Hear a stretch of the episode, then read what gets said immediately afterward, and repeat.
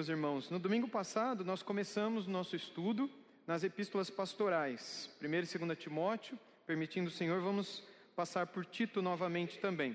Eu digo novamente porque há mais ou menos quatro anos atrás nós fizemos um estudo das epístolas pastorais antes da ocasião em que começamos o presbitério aqui na nossa igreja.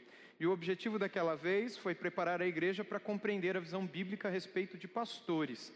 A razão dessa vez é a igreja compreender o papel bíblico dos diáconos.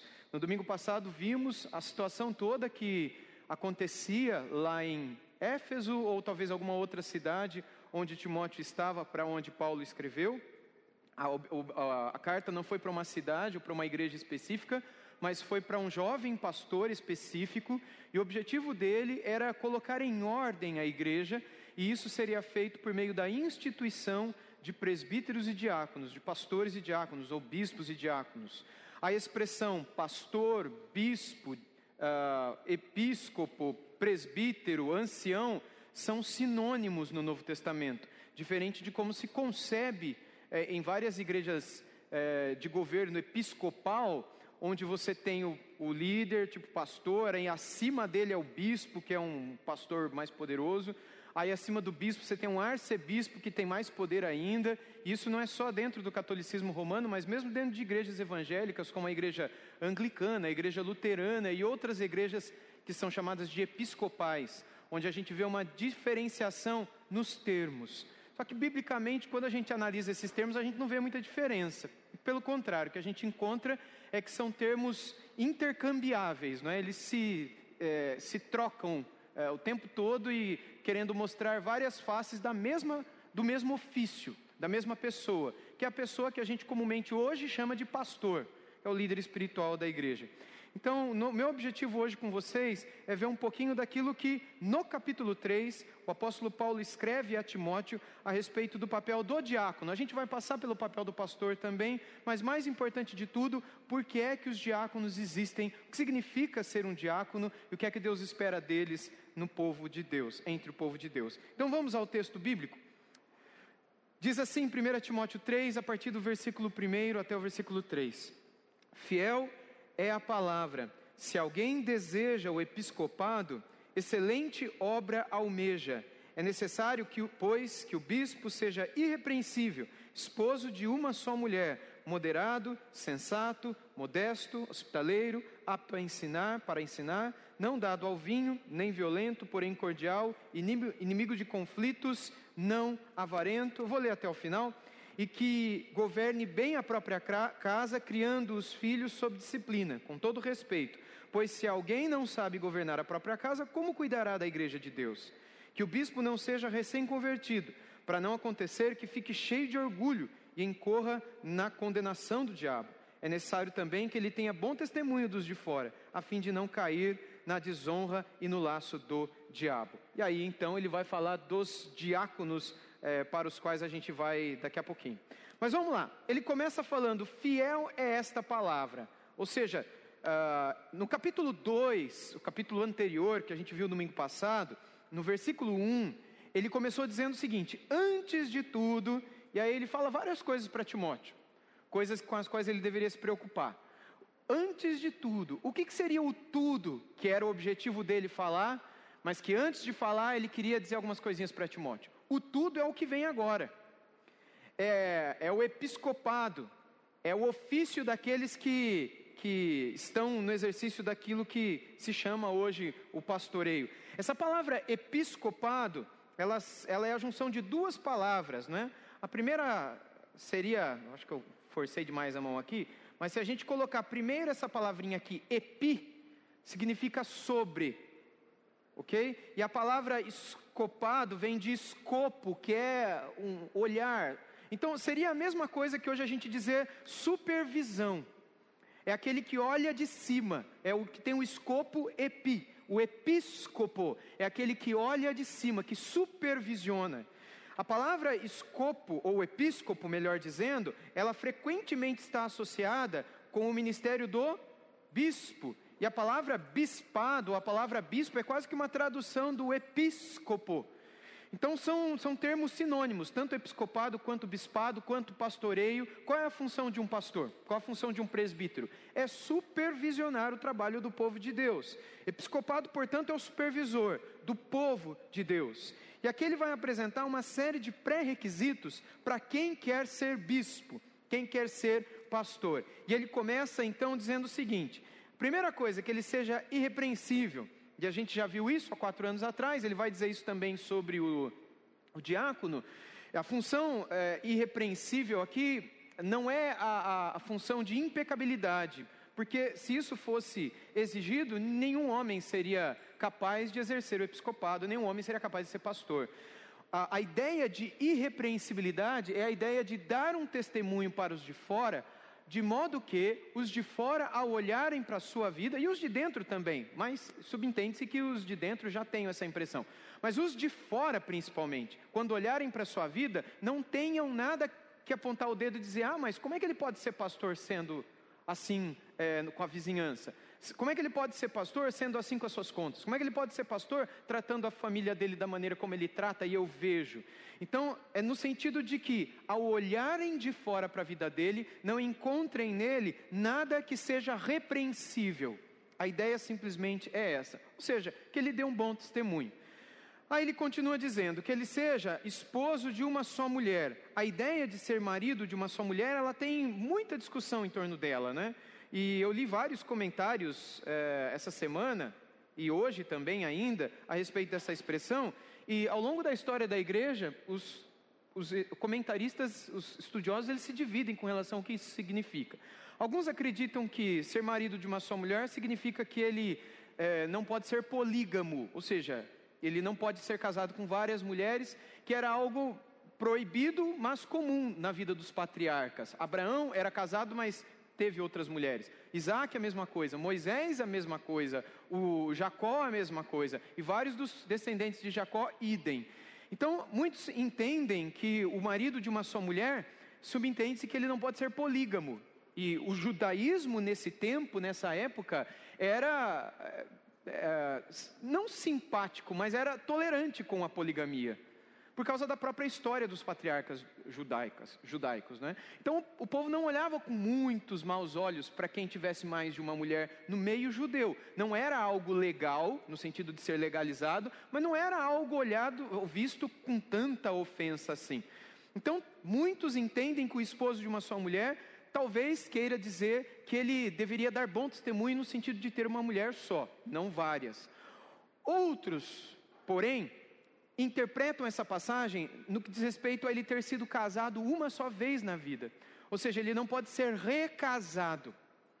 Aqui tem dois grupos que se dividem também. A ideia é, do primeiro grupo é que ele, ele não pode ser recasado. Então, se ele casou, se separou, casou de novo, tudo bem que ele possa haver várias explicações sobre por que ele casou de novo e, e, e Deus, em algumas ocasiões, permite o, recasa, permite o recasamento, mas uh, ele não estaria autorizado ao, a exercer o ofício de um episcopo, de um pastor. Outros vão entender que não, que essa eh, marido de uma só mulher é só depois da conversão. Então, se ele teve outras vidas antes, outras vidas, ele nunca teve outras vidas, né? só teve uma vida. Se ele teve outros casamentos antes da conversão, várias mulheres, vários casos, ele se converteu após a conversão, ele não pode ser recasado, porque isso o incapacitaria de, de ser uh, um pastor. Eu vou ser sincero para vocês, meus irmãos, eu já, já estive nas três posições já. E hoje eu entendo que essa expressão esposo de uma só mulher queira dizer que ele tenha que dar um bom testemunho e que ele não tenha tido uma vida devassa, que ele não tenha tido, não seja recasado de fato. Ah, como eu disse para vocês, a Bíblia ela não trata da mesma forma todos os cristãos. Ela permite o recasamento em algumas ocasiões, mas desde que a pessoa ela não tenha se separado, se divorciado e se recasado de uma maneira ilegítima, biblicamente falando, porque a Bíblia prescreve os modos legítimos e ilegítimos para o recasamento, se ele não foi casado, ou se ele foi recasado de uma forma ilegítima, ele não estaria autorizado para o, o, ensino pastoral dentro da igreja. Ele não estaria autorizado a exercer o ofício de pastor dentro da igreja. Ele poderia exercer outros ofícios, outras coisas que não estão ligadas a este ensino é, episcopal, mas não ao episcopado. Talvez por causa do primeiro ponto, a irrepreensibilidade. Porque talvez dos de fora ou dos de dentro mesmo, alguns poderão dizer, mas ele foi casado, a própria ex-esposa pode chegar e dizer, mas ele foi casado comigo e agora ele é pastor aí na igreja, ele tinha problema, será que ele já resolveu isso? Ou a, a outra ex-esposa. Então, evita-se, para o próprio bem dele, para o bem da comunidade, que ele não tenha tido outros casamentos anteriores, a fim de que ele possa exercer o seu ministério pastoral de uma maneira irrepreensível no sentido dos de fora. Quando fala-se moderado e sensato, são quase que sinônimos, embora para pontos diferentes. O moderado seria alguém calmo, alguém equilibrado, alguém capaz de resolver situações e promover a paz na igreja. O sensato seria aquele que também agirá com justiça em todas as situações. Modesto no sentido de não ser extravagante, preocupado demais com a ostentação pública. E hospitaleiro como alguém que recebe bem as pessoas, que está à disposição das pessoas e naquele contexto especialmente, que hospedava na sua própria casa pessoas que eventualmente necessitassem desse, dessa hospitalidade. Apto a ensinar é, seria a, a, característica principal ou mais marcante do ofício pastoral, conforme a gente lê lá em Atos 6, para onde a gente vai daqui a pouco, é, que diz respeito ao principal do, ao ponto principal do ministério pastoral, ao lado da oração. A intercessão e o ensino são os dois grandes baluartes, digamos assim do ministério pastoral: o ensino e a intercessão. A expressão não dado ao vinho, ela diz respeito à intoxicação. A ideia não é somente ao vinho, a ideia é que ele não, não seja dado a nada que possa intoxicá-lo. A Bíblia não proíbe a, o beber o vinho, o próprio Senhor Jesus bebeu o vinho, mas a Bíblia proíbe a, a, a intoxicação. Eu vou até evitar a questão da palavra embriaguez aqui, porque a embriaguez ela foca apenas no álcool mas uh, a intoxicação, que é a ideia por trás da, da embriaguez lá de Efésios capítulo 5 e daqui aqui, aquilo que está aqui em 1 Timóteo capítulo 3, é a ideia dele não ser alguém que se intoxica e que é dominado por outras coisas, sejam bebidas, sejam comidas, ou sejam outros hábitos e vícios, como hoje em dia, por exemplo, a internet, ou outras, outras coisas. A ideia é que nada de fora o domine a ponto dele não ter controle de si e sobriedade para cuidar da sua casa e do povo de Deus. Essa é a principal ideia. E termina dizendo que ele não deve ser violento, porém cordial. Então, tá, é, são óbvias aqui as expressões. Cordial é agir sempre com o coração, ser alguém que age com acordes, não é? com acardias, seja alguém é, cordial e não violento, que seja inimigo de conflitos e não avarento. E ele continua: que governe bem a própria casa, criando os filhos sob a disciplina, com todo respeito. E a razão pela qual isso acontece, se ele não é, ou se ele não sabe governar a própria casa, como é que ele vai cuidar da igreja de Deus? Então, todas essas coisas que foram ditas antes, elas têm um objetivo: o cuidado do povo de Deus. Todos aqueles pontos são necessários serem vistos na vida de um presbítero, de um bispo, de um pastor, para que ele possa cuidar do povo de Deus. Quem é que, no final das contas, decide quem será o pastor? Quem é que reconhece um pastor? A igreja, é sempre a igreja. O pastor, ele pode ter o chamado para e, e, aqui no capítulo 1 ele diz: aquele que almeja o episcopado, excelente coisa almeja, excelente obra almeja. Então há um almejo pessoal, mas há a necessidade do reconhecimento eclesiástico, do, eh, do reconhecimento da igreja. Se a igreja não reconhece nele o dom pastoral, se os outros pastores não reconhecem, porque aqui é Timóteo quem tinha que estar reconhecendo isso também. Então, se não há um reconhecimento dos, do, dos próprios pastores, se não há um reconhecimento da igreja, então ele não está apto para aquilo. Se ele não é apto a ensinar, se ele não é cordeiro, é, cordial, perdão, se ele não é hospitaleiro, se ele é alguém que o tempo todo está embriagado ou está intoxicado por qualquer outro vício, enfim, ele não está apto. E a igreja precisa estar atenta a isso, porque são estes homens que promoverão a paz no povo de Deus: os pastores e os diáconos. Mais os diáconos do que os pastores. Os pastores por meio da pregação, os diáconos por meio do serviço. Bem, ele conclui dizendo também que eles não devem ser neófitos, como diz as, as versões antigas. Vocês irmãos lembram? E neófito literalmente significa isso daqui, novo convertido ou recém-convertido. E a razão é muito simples: para que ele não seja orgulhoso e não incorra na condenação do diabo. É comum que quando a gente se converte, o nosso coração ache que saiba de tudo e a gente está, é, enfim, naquele afã de querer fazer e tudo mais, ele precisa ser experimentado ele precisa ser observado, ele precisa ser provado, ele precisa ter uma vida. Não é apenas um querer, mas um exercer algo, não é? Então não pode ser recém-convertido, não pode ser alguém que do nada quero ser pronto, é colocado lá para ser. Infelizmente isso acontece em alguns meios cristãos, inclusive evangélicos. Se o cara fala bem, ele já vira obreiro. Se ele consegue articular bem, ele já vira líder de congregação já vira isso, já vira aquilo. Não é porque fala bem, não é porque articula bem, não é porque sabe liderar que está apto a ser pastor ou ser um líder espiritual. É necessário que todas aquelas demais coisas apontadas pelo apóstolo sejam observadas. E, por fim, ele conclui amarrando todo o seu pensamento com essa expressão que está aqui. É necessário que ele tenha bom testemunho dos de fora. Tudo que ele disse até aqui é isso. E a razão é não cair na desonra e no laço do diabo desonra dos de fora, laços do diabo é cair dentro mesmo, porque o diabo nada mais se agrada do que fazer com que um líder ele passe vergonha diante dos, das suas próprias ovelhas, não é?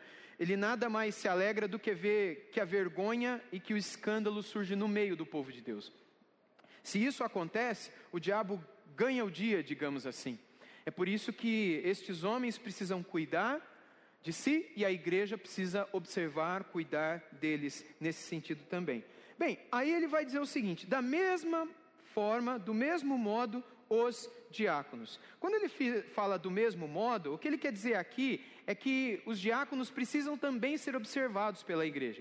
Embora os pré-requisitos para os diáconos não são todos idênticos ao dos pastores, tem algumas coisas diferentes. O do mesmo modo aqui significa apenas que Assim como os pastores precisam ser observados experimentados, os diáconos também. Eles são importantes. Nós temos diáconos na nossa igreja? Ainda não. Por enquanto não. Reconhecida e oficialmente falando. Nós os temos na prática.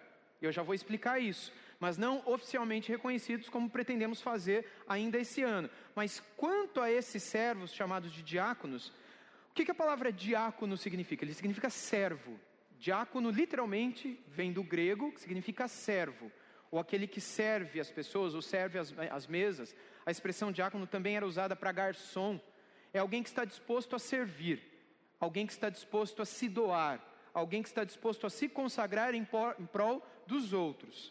Diz que é necessário que sejam respeitáveis, de uma só palavra, não inclinados a muito vinho não gananciosos, conservando o mistério da fé com consciência limpa. Também estes devem ser primeiramente experimentados e, caso se mostrem irrepreensíveis, que exerçam o diaconato. Antes de ir para as mulheres, que seriam as esposas deles ou mesmo as diaconisas, olhando um por um, aqui o texto vai dizer que sejam de uma só palavra. É, eu, eu gostaria que a gente, antes de olhar esses pontos, entendêssemos algo que é muito importante também. E para isso eu peço que vocês abram suas Bíblias comigo em Atos capítulo 6. O texto não estará aqui à disposição de vocês. Portanto, abram comigo suas Bíblias em Atos dos Apóstolos, capítulo 6. Eu quero ler de modo especial a partir do versículo 3. Atos dos Apóstolos, capítulo 6. Aliás, eu vou ler a partir do versículo 1 mesmo, para a gente entender o que eu quero dizer aqui. Diz assim, Atos 6, a partir do verso 1. Naqueles dias, aumentando o número dos discípulos, naqueles dias eram os dias da igreja primitiva, a igreja estava nascendo, e aí diz: aumentando o número dos discípulos, houve murmuração dos helenistas, ou seja, dos gregos, contra os hebreus, porque as viúvas deles, ou seja, a viúva dos gregos, dos gentios, estavam sendo esquecidas na distribuição diária na distribuição dos alimentos diariamente. Então, os doze convocaram a comunidade dos discípulos, os doze apóstolos, e disseram: Não é correto que nós abandonemos a palavra de Deus para servir as mesas. Lembra do que significa a palavra diácono? É aquele que serve as mesas. Não é correto a gente abandonar a palavra para ser diácono, para servir as pessoas. Por isso, irmãos, escolham entre vocês sete homens, presta atenção, de boa reputação, cheios do espírito e de sabedoria, para os encarregarmos desse serviço. Quanto a nós, nós quem? Os apóstolos, que seriam os pastores da igreja primitiva, nos consagraremos aquelas duas coisas que eu disse para vocês agora há pouco, são quais? Oração e ministério da palavra. Aí o texto diz que o parecer agradou a todos, então elegeram Estevão, homem cheio de fé e do Espírito Santo, e como ele, Filipe, Filipe Prócoro, Nicanor, Timão, esse daqui era torcedor do Corinthians, Pármenas e Nicolau, prosélito de Antioquia. Apresentaram estes homens aos apóstolos que, orando, lhes impuseram as mãos. A palavra de Deus crescia e em Jerusalém o número dos discípulos aumentava. Também um grande grupo de sacerdotes obedecia à fé. Aí depois vem falar do martírio de Estevão, né, que é um desses primeiros homens de Deus aqui escolhidos e que é, foi uma espécie de pré-diácono, não é? Porque aqui em Atos 6 não havia a ideia ainda bem montadinha sobre o que é ser um diácono, como havia já na igreja de segunda e terceira geração, já lá na época do apóstolo Paulo. Aqui não existia nem igreja entre os gentios ainda. Aqui a igreja estava só em Jerusalém. Mas depois que o apóstolo Paulo, Barnabé, Silas, João Marcos e outros começaram a se espalhar pelo mundo pregar o evangelho, Mateus, Bartolomeu, Filipe e outros. Então, a ideia de presbíteros e diáconos se consolidou e as pessoas tinham mais noção. Mas aqui não tinha muita noção que a igreja tinha acabado de nascer. E tudo quando nasce, os primeiros anos, perdão, eles são é, é, menos é, completos, digamos assim. As coisas vão se completando à medida que os anos vão passando e a igreja vai amadurecendo e tudo vai acontecendo. É o que aqui se vê. Mas aqui o que a gente vê é aquilo que depois se tornaria o diaconato. Ou seja, nós vemos por um lado, os pastores preocupados com o ministério da pregação e com o ministério da intercessão, e por outro lado, uma necessidade na igreja. Irmãos, presta atenção, o que estava acontecendo aqui em Atos 6? Briga. É briga, discussão. Tinha problema, não é naquele texto que está ali, não, viu? Oh, obrigado, Neto. Em Atos capítulo 6, que é o texto que vocês leram, o que está acontecendo? Reclamação. Qual é a reclamação? Vocês entenderam o texto? Eles falaram, a acusação é que os pastores faziam acepção de pessoas. Só que o próprio texto explica, a igreja estava crescendo muito, era muito grande o número dos discípulos, e talvez eles não estavam dando conta disso. Mas aconteceu um problema, e a paz estava em risco. Aqui está o ponto. Se tiver que esquecer tudo que eu falei, guarda isso. A paz na igreja estava sob perigo. Tinha um grupo de mulheres que estavam sendo esquecidas, viúvas, na distribuição dos alimentos diária, que acontecia na igreja, já existia uma espécie de ministério de ação social, embora não era ministério de ação social, era tipo isso. E aí alguns homens que eram daquela etnia, que eram gregos, também vieram reclamar com os apóstolos. Por que, que vocês estão fazendo isso? E Pedro, e provavelmente ele ou Tiago, que eram os líderes da igreja, disseram: a gente não está fazendo nada. Mas vocês vão resolver entre vocês com a igreja. Vamos convocar a igreja inteira para a gente resolver isso. Qual que é o nome disso? Assembleia. Mas não é o nome que a gente tem aqui. Mas vamos resolver. E vocês vão escolher. Veja aí que no final do verso 3, ou no verso 3, os apóstolos disseram: Por isso, irmãos, escolham entre vocês. Vocês vão escolher. Vai ter eleição, vai ter indicação. Indicaram sete, os nomes estão aqui no versículo 5. Uma espécie de assembleia, mas não é assembleia como a gente tem hoje, mas é, era tudo no comecinho. Mas veja como a igreja estava caminhando da mesma maneira como a gente caminha hoje. E aí eles, entre eles, debaixo da supervisão dos apóstolos, que disseram: esses homens têm que ser boa reputação, cheio do Espírito Santo de sabedoria. Depois, ah, os, os, o, o, perfil aumenta. Quando a gente chega lá em 1 Timóteo capítulo 3, são mais coisas que se espera. Aqui no comecinho da igreja, se esperava boa reputação diante dos de fora, cheios do Espírito Santo e de sabedoria. Que é mais ou menos o que se espera também desses homens em 1 Timóteo 3. É que eles vão detalhar um pouco mais as coisas. Mas o ponto é que, uma vez que esses homens estivessem trabalhando, eles restaurariam a paz no meio da igreja. Na ausência desses homens, aquelas mulheres continuariam sendo esquecidas, os seus é, contemporâneos, os seus compatriotas helenistas também gregos continuariam reclamando, logo a igreja se dividiria e não pararia a confusão. A igreja perderia a paz. E não era porque eles teriam um problema com os de fora, eles teriam um problema entre eles, dentro da igreja. E presta atenção nisso. Em um momento da história da igreja, na igreja primitiva, quando a igreja, dentro dela, estava no perigo de ter divisões, guerra, briga, confusão, fofoca, intriga, separação, o que é que se institui para que se restaure a paz na igreja? O diaconato. Se a gente fosse colocar em alto e bom som e no ponto mais alto da montanha do diaconato, a função principal dos diáconos é promover a paz na igreja. E eles fazem isso de diversas formas. Mas a principal razão pela qual os diáconos existem é promover a paz na igreja. Por isso eles têm que ser de uma palavra só, como está aqui no versículo 8.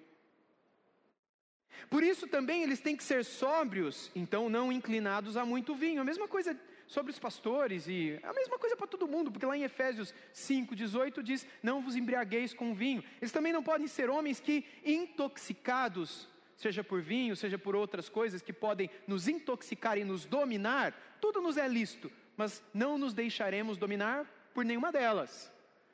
Então a ideia aqui é não permitir-se ser dominado por essas comidas, bebidas e outras coisas externas, uh, que hoje em dia são muitas, a fim de que a sobriedade estivesse sempre presente na mente desses homens, porque eles teriam que promover a paz. Intoxicados, eles não teriam condição de fazer isso. Diz também que eles não devem ser gananciosos. Eles devem não ser gananciosos, é, é óbvio, né? Não ser ganancioso, não precisa explicar. Eles devem ser pessoas que conservam o mistério da fé com a consciência limpa. Ou seja, eles devem conhecer o Evangelho e ter uma mente tranquila diante dos de fora. É aquilo que a gente leu lá em Atos 6, 3. Eles têm que ter um bom testemunho diante dos de fora e serem terem uma boa reputação, como está lá. Também estes devem ser primeiramente experimentados. Por que também estes? Porque os pastores também precisam ser experimentados. Por isso aqui se diz também estes devem passar por um período de experiência, a fim de que depois sejam autorizados ao ministério diaconal. E caso se mostrem irrepreensíveis, que exerçam o diaconato. Então, é necessário que se observe a vida dessas pessoas. É necessário que elas sejam experimentadas. E aí ele vai dizer a mesma coisa quanto às mulheres. É necessário que elas sejam respeitáveis. Isso daqui é o sinônimo de ser irrepreensível. Não maldizente. Isso significa que elas não devem ser mulheres que falam mal dos outros. Devem ser moderadas, ou seja, equilibradas em todas as coisas e fiéis em tudo. É, ou seja, Paulo meio que diz: vocês entenderam o que eu quero dizer fiéis em tudo, moderadas, equilibradas, não devem ser fofoqueira, não pode ficar falando mal dos outros e devem ser em tudo respeitáveis, em tudo respeitáveis. Por quê? Porque elas vão promover a paz. E se elas tiverem alguma coisa que alguém possa levantar o dedo e dizer: olha, mas você está falando isso, mas olha isso na tua vida, olha isso na tua família, olha a maneira como você trata o seu marido, olha isso, olha aquilo. Então ela não pode ser uma diaconisa, e aí ele volta a falar do diácono, seja marido de uma só mulher. Aqui é a mesma coisa que eu expliquei sobre os pastores anteriormente. E a mesma coisa que ele repete: que governe bem os seus filhos e a própria casa, pois os que desempenharem bem o diaconato alcançarão para si mesmos uma posição de honra e muita ousadia na fé em Cristo Jesus. Então, dentro do diaconato, o que se espera desses servos do povo de Deus? Esses homens que vivem para trazer paz entre judeus e gregos, entre mulheres que estão sendo abençoadas e assistidas e as mulheres que estão sendo esquecidas na hora de distribuir a cesta básica. Eles são aqueles que vão promover a paz. E os pastores, por que não é o pastor que vai resolver isso? Porque a função do pastor não é essa. A função do pastor é a intercessão e o mistério da palavra, conforme a gente leu lá em Atos 6, conforme a gente lê aqui também em 1 Timóteo 3 e também em Tito capítulo 1. Os diáconos, portanto, precisam ser respeitáveis, de uma só palavra, que não se intoxicam com bebidas, comidas e outras coisas mais, portanto, sempre bem equilibrados e tudo mais, não gananciosos, a vida deles não é em torno do dinheiro, e também eles estão sempre prontos a ajudar quem precisa, e eles devem ter uma consciência sempre linha. E primeiro devem ser experimentados, para que depois então sejam aprovados e exerçam o diaconato. A mesma coisa as mulheres vai dizer, devem ser respeitadas, não maldizentes, falam mal o tempo todo, fofoqueira, mas devem ser moderadas e fiéis. E aí então, quando casados, devem ser maridos de uma só mulher, mais uma vez não recasados, bons maridos, bons pais. Desde quando o diaconato existe? Desde que a igreja nasceu. Embora a igreja no início dela viveu um período sem que os diáconos ali estivessem. Mas o dom, creio eu, já estava ali. Por isso que, quando a igreja se reuniu em Atos 6 para escolher, elas facilmente escolheram o Nicanor, o Timão, o, o próprio uh, Estevão, e escolheu aqueles sete homens, porque o dom já estava ali. Eles já estavam no meio da igreja exercendo. A igreja só fez o quê? Só fez reconhecer. Por isso eu disse para vocês, quando Deus estabelece uma igreja local, Deus já separa algumas pessoas ali para serem diáconos. Mas em um determinado tempo do, da história dessa igreja, do início dessa igreja, nossa igreja ela é nova, bem dizer, ela tem apenas oito anos. Embora eu acho que a gente demorou um pouco para é, estabelecer o diaconato aqui, haverá um tempo em que isso deve ser estabelecido. Mas não pode ser logo de cara, porque é necessário que a própria igreja e os pastores conheçam essas pessoas o suficientes para experimentá-las e aprová-las. Não pode ser ah, pessoas que não viveram um, um mínimo entre o povo de Deus para serem reconhecidos como tais. Qual é o principal objetivo, irmãos, então? É trazer a paz à igreja. Qual não é o objetivo de um diácono? Bem, o objetivo do diácono não é servir a ceia do Senhor. A gente não vê isso na Bíblia, embora se vê em muitas igrejas hoje em dia. Não há nada na Bíblia que diz que a função do diácono é servir a ceia. Função do diácono também não é servir a mesa do pastor, como comumente se diz também em muitas igrejas por aí. O pastor serve a mesa dos irmãos, que também não é bíblico, e o diácono serve a mesa do pastor, que também não é bíblico. Que também não é a função do diácono, que se vê em muitas igrejas por aí. É a disciplina bíblica. É muito comum hoje se ver em várias igrejas onde, é, quando se tem que exercer uma disciplina bíblica, são os diáconos que disciplinam. Não é função deles disciplinar. Uma outra coisa também que é muito comum dos diáconos é eles terem que fazer visitas. Também não é função do diácono ficar visitando o membro da igreja. Deus não diz que essa é a função deles. Mas Deus também não diz tudo o que é a função desses diáconos, mas é promover a paz quando há falta, quando há uma necessidade social, quando há uma carência, quando há uma necessidade específica, quando há a necessidade de se trazer paz àqueles que fracos talvez estejam sendo esquecidos, talvez por enfermidade, talvez por escassez de alimento, talvez por desemprego, talvez por outras razões que incapacitem essa pessoa de viver a vida de uma, de uma maneira digna, ou de vir à igreja, seja por saúde, seja por falta de dinheiro, seja por outra razão.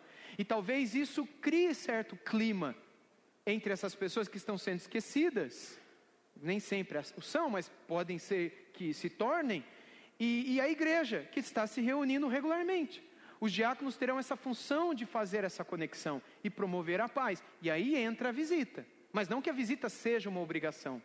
Também cuidar das pessoas, como viúvas e órfãos, no caso lá de Atos capítulo 6, pessoas como ah, doentes, pessoas que estão em hospitais, ah, todas as questões relacionadas à parte social da igreja e tudo que diz respeito ao serviço dos membros da igreja. Tudo o que não for Palavra e intercessão é diaconal. Tudo. Então, por exemplo, o serviço de sonoplastia, isso é diaconal, porque isso não é ensino. O serviço de louvor é diaconal. O serviço de recepção é diaconal. O serviço de segurança dos automóveis é diaconal. Vocês estão entendendo? Tudo o que não é o ensino pastoral e a intercessão é diaconal. Isso significa que tem que ser diáconos a operarem o data show, a cuidarem da câmera que transmite e grava os cultos? Não. Mas é necessário que os diáconos estejam supervisionando essas pessoas, porque são eles aqueles que vão cuidar para que tudo esteja em paz na igreja, para que não tenha reclamações na igreja, para que não tenha zum zum zum na igreja, para que não haja fofoca na igreja, para que não haja calúnia na igreja, para que não haja divisão na igreja. O pastor cuida disso, cuida também, mas de que maneira? Intercedendo e e pregando, pregando a palavra, eventualmente se envolvendo, quando o caso é de disciplina. Mas uma primeira é, tentativa, uma primeira é, incursão, digamos assim, no problema é diaconal, porque a principal a razão da sua existência é acabar com aquele problema de gentios que estão reclamando que as suas mulheres estão sendo esquecidas. Então, sempre que há a iminência da, do perigo da paz, da falta dela no meio do povo de Deus, é necessário que os diáconos entrem em ação para poderem restaurar a paz na igreja. Disto, nós tiramos que um diácono não pode ser alguém briguento não pode ser alguém que fala de uma maneira que promove divisão, fala de uma maneira que promove ah, ah, a separação entre os pastores e o povo de Deus e a igreja, ou podem ser homens que causam qualquer coisa que não seja a paz. Eles devem ser aqueles que o tempo todo estão com os panos quentes para acalmar os ânimos das pessoas. Eles são aqueles que o tempo todo estão com um copo de água na mão e falam: calma, senta e vamos conversar. Jamais um diácono é aquele que bota mais lenha na fogueira, jamais.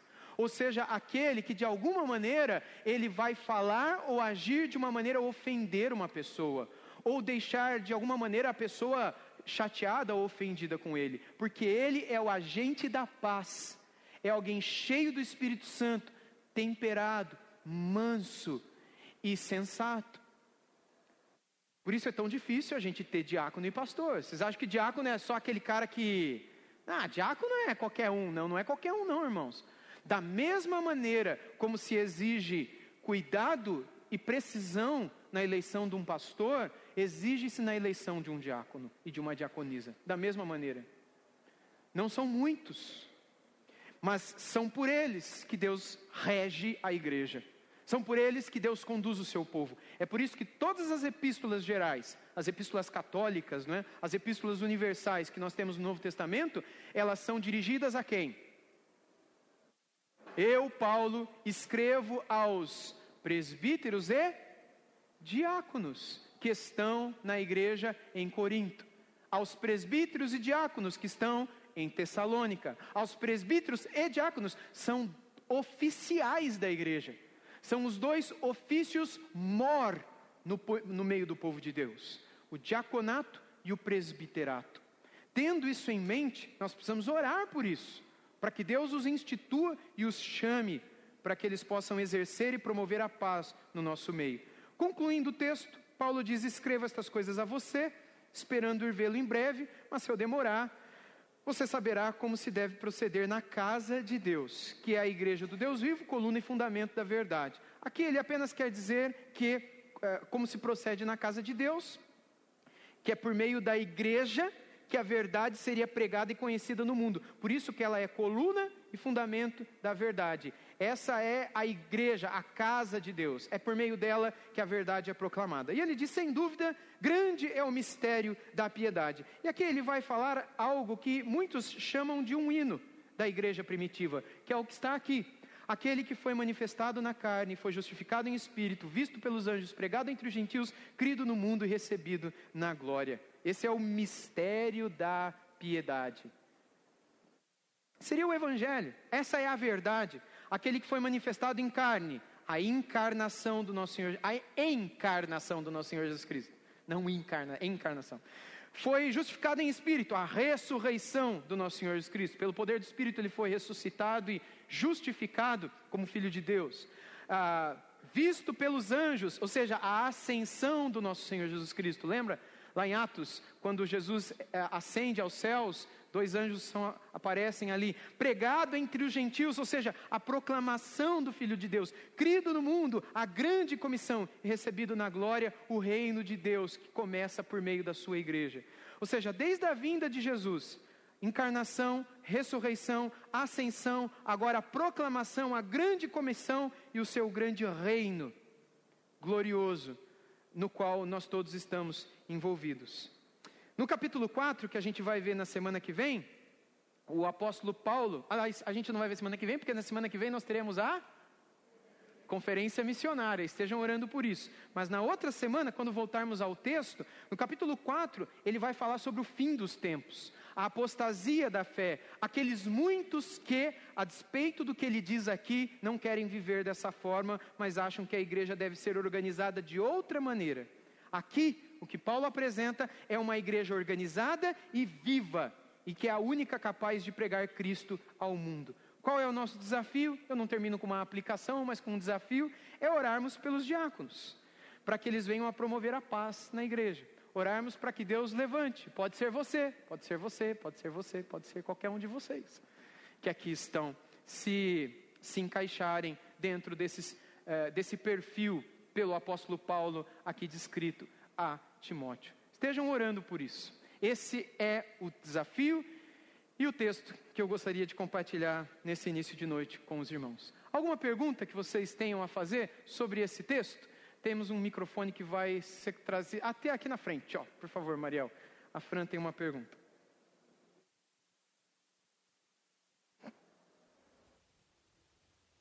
Já está ligado? Pastor, é, uma dúvida. O diaconato, é, a gente pode ser visto como governo na igreja também? São autoridades que a igreja deve respeitar, assim como os presbíteros? Sim. E a segunda coisa, existe uma hierarquia entre o diaconato e, a, e o presbitério? Porque o que a gente vê em muitas igrejas pentecostais que existe uma Sim. hierarquia, né? Que vai é. subindo até chegar ao apóstolo e assim por diante. Sim, eu, eu não diria hierarquia, eu diria função. Ah, quando eu digo função, eu digo que a função dos presbíteros, especialmente do pastor mestre, Efésios capítulo 4, é maior do que os demais presbíteros, que não são pastores mestres. A responsabilidade diante de Deus é maior, a prestação de conta diante de Deus vai ser maior.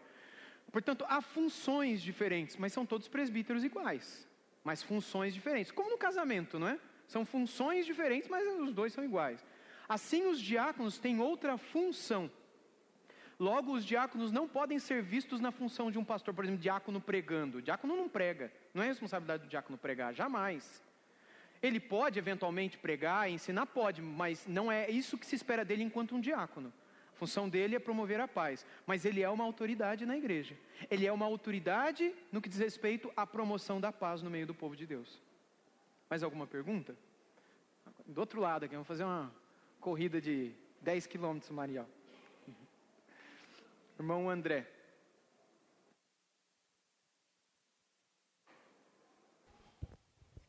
Boa noite. Uh, somente casados pode, solteiro hum? pode. Ok, Segundo, ótima pergunta. Se um casal, a pessoa fica viúva, continua no diaconato ou não? E outra, uh, um diácono de outra igreja que é recebido como membro no caso da Igreja Liberdade, é aceito como diácono? Sendo Excelente. que já exerce o diaconato na outra igreja? Uhum. Excelentes perguntas. A primeira, é, eu já esqueci. o primeiro, se ele é solteiro, casado, não é isso? É isso aí. É, o que o ponto, é, é, é o texto, ele não quer dizer que o pastor e o diácono tenham que ser obrigatoriamente casados. Mas se forem casados, que sejam dessa forma. Então não há nenhum problema em que hajam solteiros nessa função. A gente vê isso já lá desde Atos capítulo 6, e é muito provável que alguns deles não eram casados. Assim como na época da igreja primitiva também, especialmente pelo fato da igreja ser composta, na sua grande esmagadora maioria, por mulheres, que provavelmente não tinham seus maridos, ou foram abandonadas, ou enfim, mas elas exerciam é, essa função ali debaixo da autoridade do ensino dos pastores, obviamente. Então, primeiro ponto respondido, ok? Segundo ponto, se um dos cônjuges vier a morrer, é isso? Ele continua? Sim, sem nenhum problema. O fato de ter sido interrompida a aliança, porque a aliança dura até que a morte o separe. O fato de ter se interrompido a aliança e ele se tornar uma pessoa viúva não impede que ela continue exercendo, desde que a igreja continue reconhecendo nessa pessoa o perfil bíblico para um diácono, alguém que vai promover a paz na igreja. E terceiro, se vem outro diácono de fora, é isso?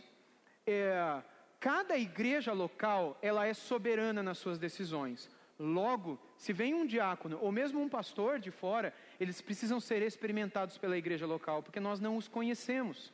Logo, não é um, um, um ofício necessariamente vitalício. E tipo, eu tenho essa função, então para onde eu for, eu levo a carteirinha de diácono e eu vou virar diácono lá. Não é assim que funciona. Biblicamente, a soberania é sempre da igreja local mesmo que venha de uma outra igreja da mesma denominação que a nossa, da mesma convenção batista que a nossa, mas ele precisa ser experimentado pela igreja local e aprovado pela igreja local. Isso nós não temos ainda oficialmente como documento, dentro dos nossos estatutos, regimento interno, etc. Mas, biblicamente, é assim que se, que se vê, que se espera. Logo, a igreja precisa. Ele precisa passar pela classe de novos membros, ele precisa ser. Uh, ele precisa reconhecer que crê na mesma coisa que cremos, até para que ele possa promover a paz no que diz respeito a divisões doutrinárias que possam ocorrer no meio do povo de Deus. São os primeiros que chegam tentando acalmar, trazendo a paz e depois chamando os pastores para resolver o problema da doutrina. Então eles precisam ser experimentados pela igreja local. Mais alguém? Eu. Então, Eliezer, depois a gente encerra com o Aldair por causa do tempo. O texto de Atos 6, que o pastor leu, é, eu achei curioso o fato de que os discípulos, chamando os membros da igreja, vamos assim dizer, ele não orienta no sentido de orar para que Deus mostrasse se era Maria ou José. Uhum. Ele simplesmente pediu para mostrar as três características: Sim. homens de boa reputação, reputação, cheios do Espírito Santo e de sabedoria. É, não é curioso que isso não esteja aqui, porque é muito comum, não, né? é. vamos orar para Deus revelar, para Deus mostrar, para Deus isso e aquilo. Sim. Não, veja as características e aprova. Isso. A resposta está em 1 Timóteo mesmo. No capítulo 1 e no capítulo 2, e também Tito, capítulo 1, a ênfase de Paulo é ore, ore, ore, ore, ore, e aí depois ele fala sobre a eleição de diáconos e presbíteros. Talvez porque no começo da igreja, eles estavam tão cheios do Espírito que era mais evidente essas características. À medida que a igreja vai tendo mais problemas e essas características se perdem, eu creio que a nossa visão se torna um pouco mais embaçada para a gente reconhecer esses perfis. E é então a necessidade de oração. Se a gente não vê isso lá em Atos 6, por outro lado, em 1 Timóteo e Tito, a gente vê a necessidade da igreja estar orando por isso, e das próprias pessoas estarem orando, para que também possam reconhecer essas pessoas. Ok? Aldair? Pastor, aqui no verso 11, quando o apóstolo... De onde? 1 Timóteo 3? Isso. Tá quando o apóstolo fala do mesmo modo quanto é, a mulheres, ele está falando de mulheres diaconisas Sim. ou das mulheres dos diáconos? Então, existe essa interpretação que talvez ela, ele esteja falando das mulheres dos diáconos e dos presbíteros. Isso é uma interpretação. É, mas eu não interpreto dessa forma, não. A minha compreensão é que ele está falando aqui de, de mulheres que servem no ofício diaconal. Essa é a minha compreensão mediante a exegese do texto. Ok? Irmãos, é, nós continuaremos na sequência do nosso estudo da escola dominical. Caso tenham ficado mais dúvidas, nós abriremos para vocês colocarem elas na nossa próxima, no nosso próximo tempo de estudo, tudo bem? Para que tenhamos um tempinho de comunhão agora no intervalo. Vamos orar então, encerrando a escola dominical? Senhor, muito obrigado, Pai, por esse tempo juntos. Obrigado por podermos ler a tua palavra e estudar a tua palavra. Que o Senhor possa fazer de nós um povo guiado pelo teu espírito o tempo todo. E que a eleição de presbíteros e diáconos em nosso meio possa ser sempre conduzido pela, pelo teu Santo Espírito. Para que a paz reine no meio do teu povo. Para que o teu povo cresça, Pai, em conhecimento, em instrução e no ensino e também possa ser um povo que busque a intimidade através da oração. Que o Senhor nos abençoe para que haja nessa igreja sempre homens de Deus, mulheres de Deus, que servem a comunidade segundo a tua vontade, para a tua glória e para a alegria do teu povo. Em nome de Cristo. Amém.